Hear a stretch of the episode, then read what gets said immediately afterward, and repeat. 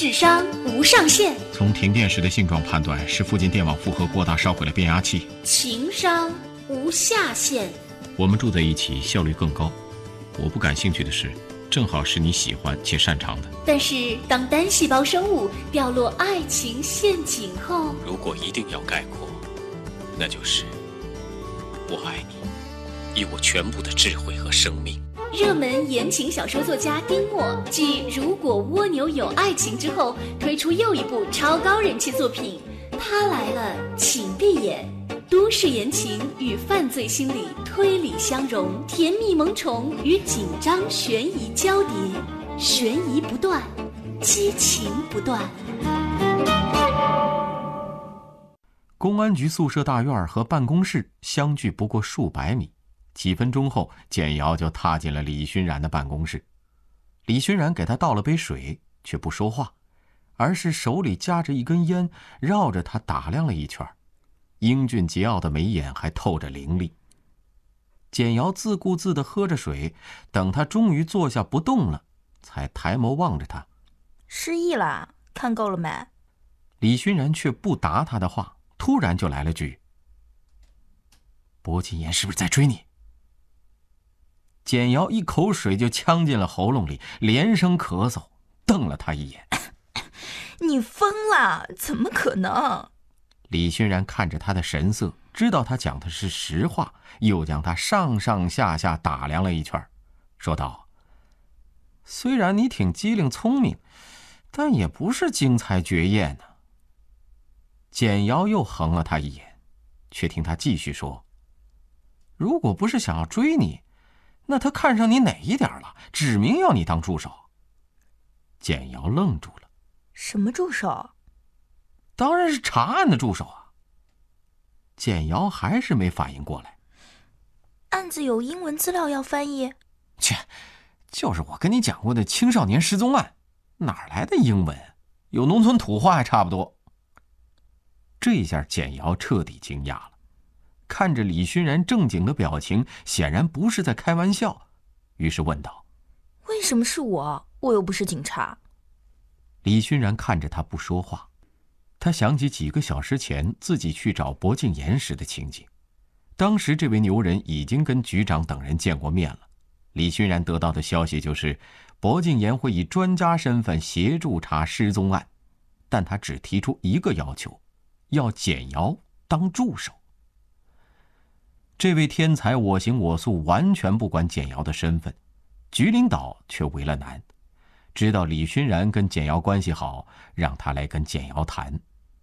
李勋然当时的第一反应是去找薄敬言毛遂自荐，见到薄敬言本人，他还是有点吃惊，居然这么年轻，跟他一般岁数。谁知等他道明来意。正坐在公安局会议室沙发上看报纸的薄敬言头也不抬的回了句：“感谢你的毛遂自荐，不过我不认识你，没兴趣。”就像简瑶所想，李勋然虽然心高气傲，但心也大，在权威泰斗面前，他为了查案、为了学师，面子什么的根本不在乎。薄敬言的傲慢，李勋然之前也见识过，虽然有点气闷。但也不会放在心上，而且他也把工作跟简瑶的私人感情分得很清楚。于是他用力揉揉简瑶的头发：“为什么选你？这你得去问他。反正局长的意思是，警方原则上不允许、不赞成市民参与案件调查。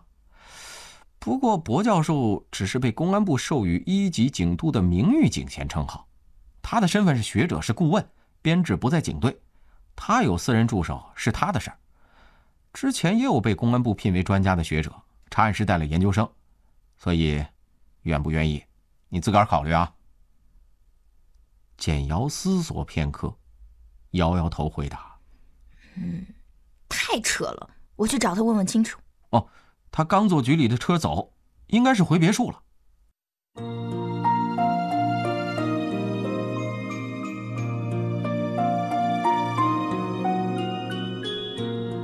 简瑶一路沉思着回到家里，打开门，客厅空荡荡的。简瑶在沙发上坐下，听见书房里有些动静，应当是简轩在用电脑。他从桌上拿起手机，翻到薄敬言的号码，同时对书房里的简轩说：“你绝对猜不到刚才熏然跟我讲了什么，大神竟然让我当他的查案助手。”心情到底难以平静，他叹道：“唉，我现在的感觉就像被雷劈中了一样。”书房却没人回应，想是简轩戴着耳机没听到。简瑶也不多说，直接给薄敬言打电话。很快传来接通的声音，嘟，嘟，嘟。简瑶凝神静气的等着，忽然一怔，再次抬头看着书房，那里也响起了手机铃声。简轩的手机，可他的铃声一直是富有节奏感的 rap 调，什么时候换成了低缓的交响乐了？就在这时。他身旁的大门传来钥匙响，简轩风风火火的拉开门走了进来，看到他顿时高兴了：“姐，你回来了，我正要去找你呢，又不带手机。”又抬头四处看看，压低声音说：“大神呢？还在书房？”简瑶瞬间懵了：“大神在书房？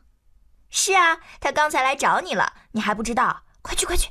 容我再平复一下心情，太帅了，太帅了！我以前看到的都是哪里的妖人啊？书房的门虚掩着，剑瑶在门前停了一瞬。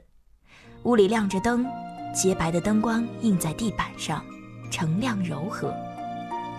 音乐还是那么沉静悠扬，隐隐能听到轻微的响动，像是茶杯被放到桌上的声音。简瑶轻轻推开门，走进去。书房的两面墙都放着黑沉结实的大书架，一个男人就坐在正中的红色沙发上。他穿一身纯黑西装，白色干净的衬衣没打领带，他的长腿随意交叠，手里拿着一本书，正低头专注地看着。他手边的茶几上还放着一杯热茶，一小盘水果。猛地瞥见这一幕，只令人觉得闲适优雅无比。听到响动，他放下书，抬头看着简瑶。男人无疑是高大而修长的，即使坐着，那身西装也显得笔挺匀称得体。但比起那晚黑黢黢的印象，此刻的他看起来身形略微偏瘦，因此越发显得肩宽腿长。对上他眼睛的一刹那，简瑶心头微微一凛。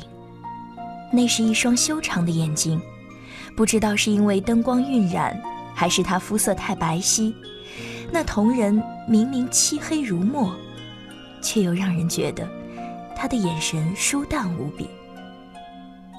简瑶在他对面坐下，稍微有一点不自在。两人有过好几次交谈，但都是在电话里黑暗中。这么清楚地看着对方讲话还是第一次，既不是陌生人，可又不认识。他刚要开口，他却又低下头看着手里的书。他的长相是清俊而略带凛冽的，眉眼修长，鼻高唇薄，但嗓音却浑厚低沉，是非常悦耳的男低音。雷劈的感觉好吗？浅瑶微窘，不答反问：“你怎么来我家了？”薄敬言看他一眼：“当然是来考察你那点贫乏的小背景。”原本因他大神身份以及清俊夺目的长相，他在简瑶心里已经多了一层隐隐的光环。可他一开口讲话，这点光环瞬间烟消云散。简瑶刚要不客气的还击，却听他极为流利的继续说道。一个家庭关系极为和睦的大学生，寒暑假才回家，却选择独自居住在空置多年的老房子里。是否你的内心并不像外表看起来那么开朗？简瑶一怔，又听他说：“不仅仅是因为年幼丧父，你的其他家人很大程度上能够满足你对亲情的诉求，而你的个性也并不偏执脆弱，所以……”他看着他，目光疏淡而锐利。你的童年还遭受过其他伤害？您正在收听的是丁墨最新作品《他来了，请闭眼》，演播吴凌云、张倩，编辑制作于丹。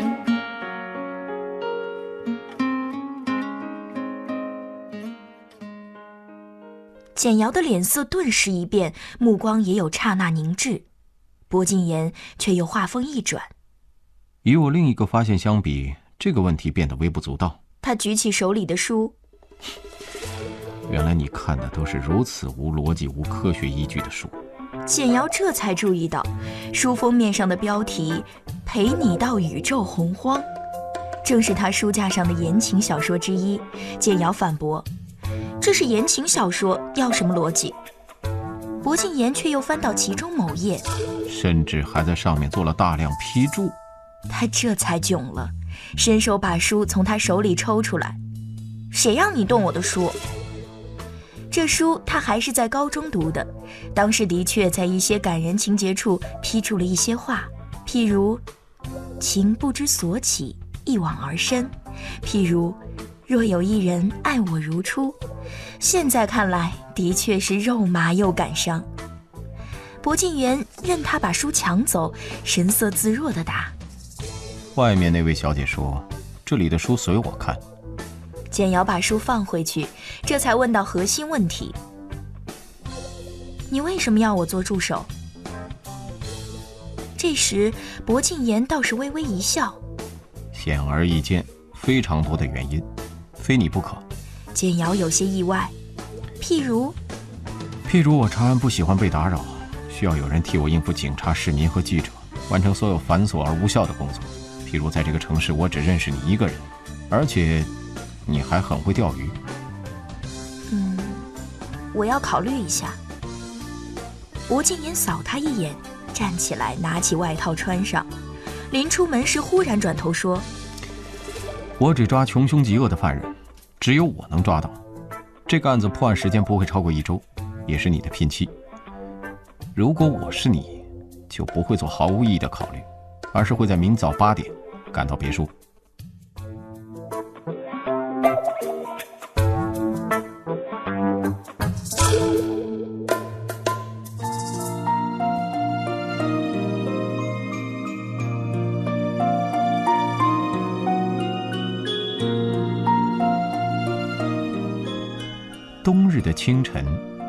空暗淡柔和，暗绿的森林矗立在晨色里，山林显得寂静而寒冷。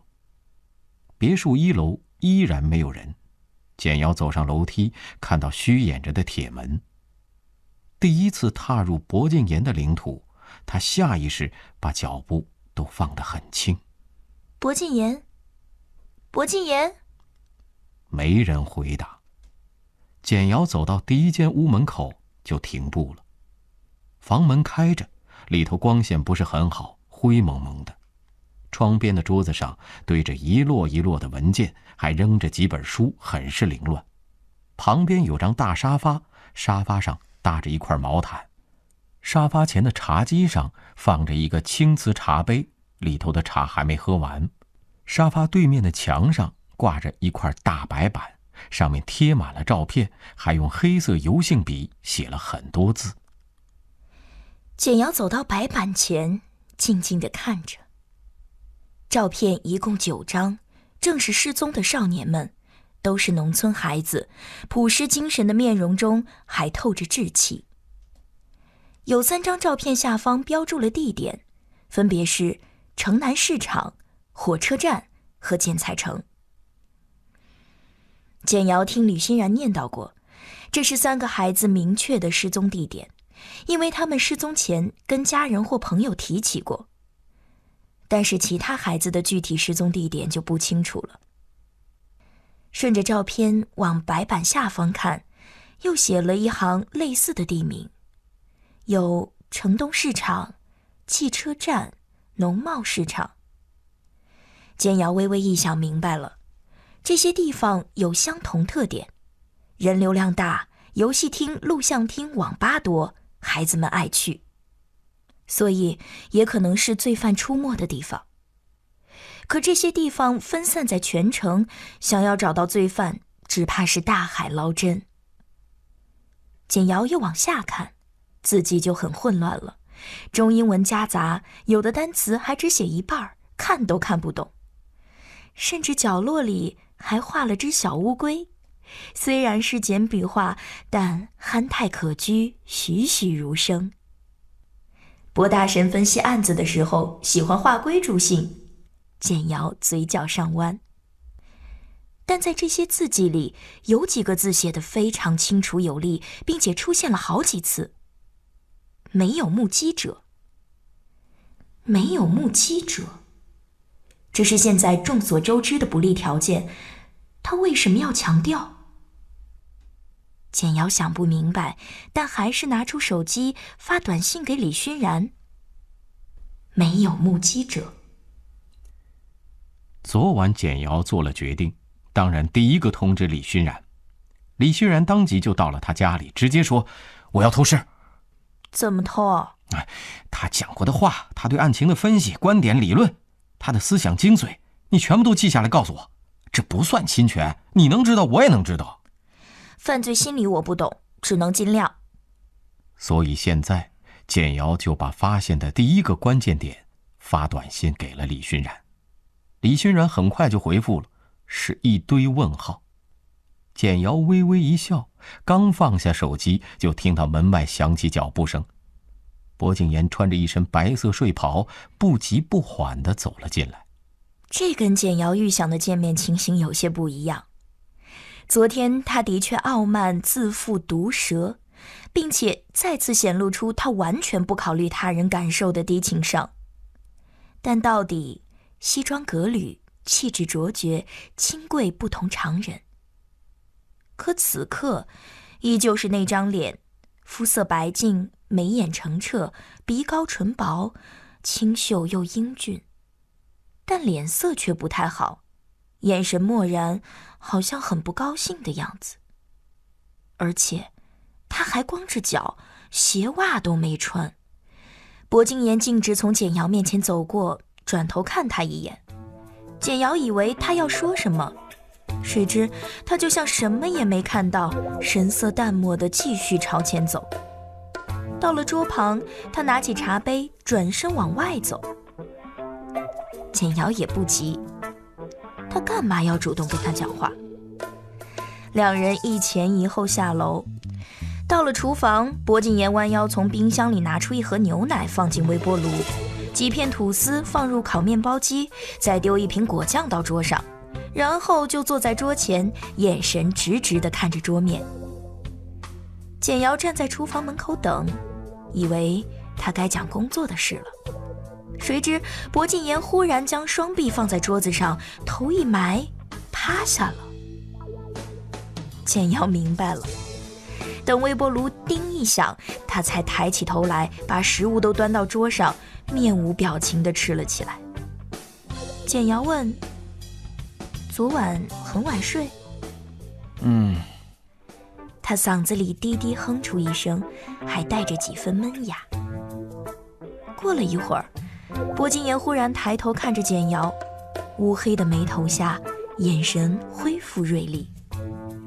“你改变了穿衣风格。”简瑶看着自己身上的黑色小套裙。点点头，这还是为了配合她的穿衣风格，她专门换了应试面试时用的正装。他盯着他，目光专注。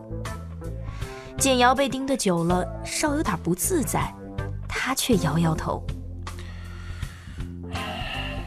没有原来赏心悦目，最好换回来。简瑶有点意外地看着他，他却继续不紧不慢地吃东西。没再看简瑶，赞美外表的话，女人都爱听，尤其是从他嘴里突然冒出这么一句话。简瑶也难得的对他微笑。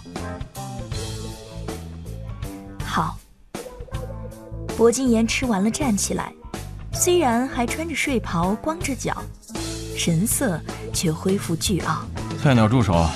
请把楼上的案件资料整理好，然后拿到外面的车上等我。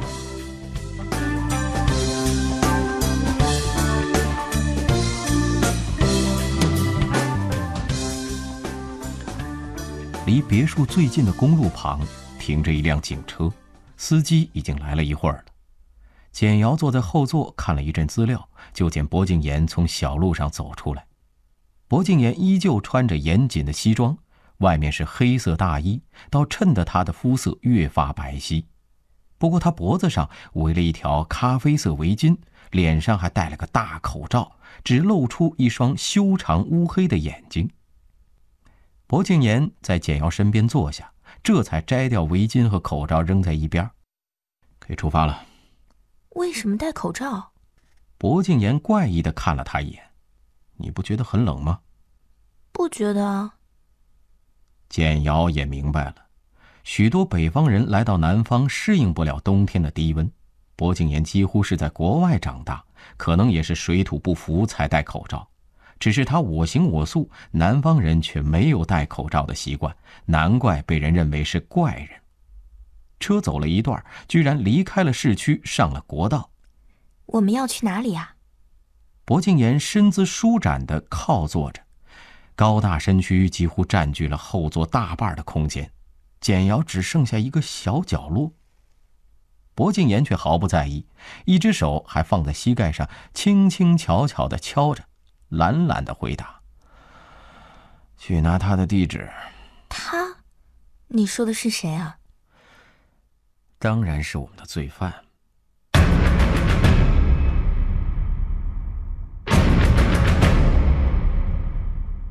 您刚才收听到的是丁墨最新作品《他来了，请闭眼》，由白马时光出版，演播吴凌云、张倩，编辑制作于丹。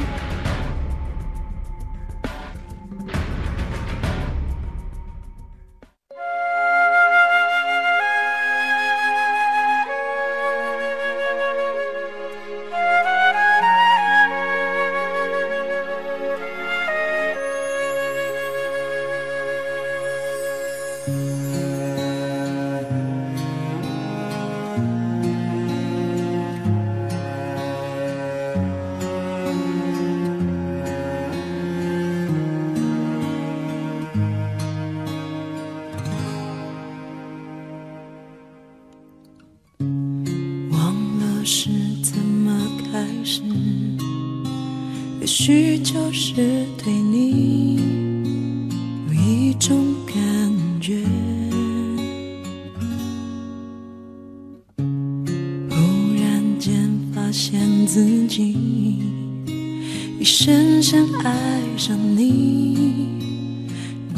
很简单，爱到地暗天黑都已无。所谓是是非非无法抉择，没有后悔为爱日夜去跟随，那个风狂的人是我。i love you 无法不爱你 baby 说你也爱我。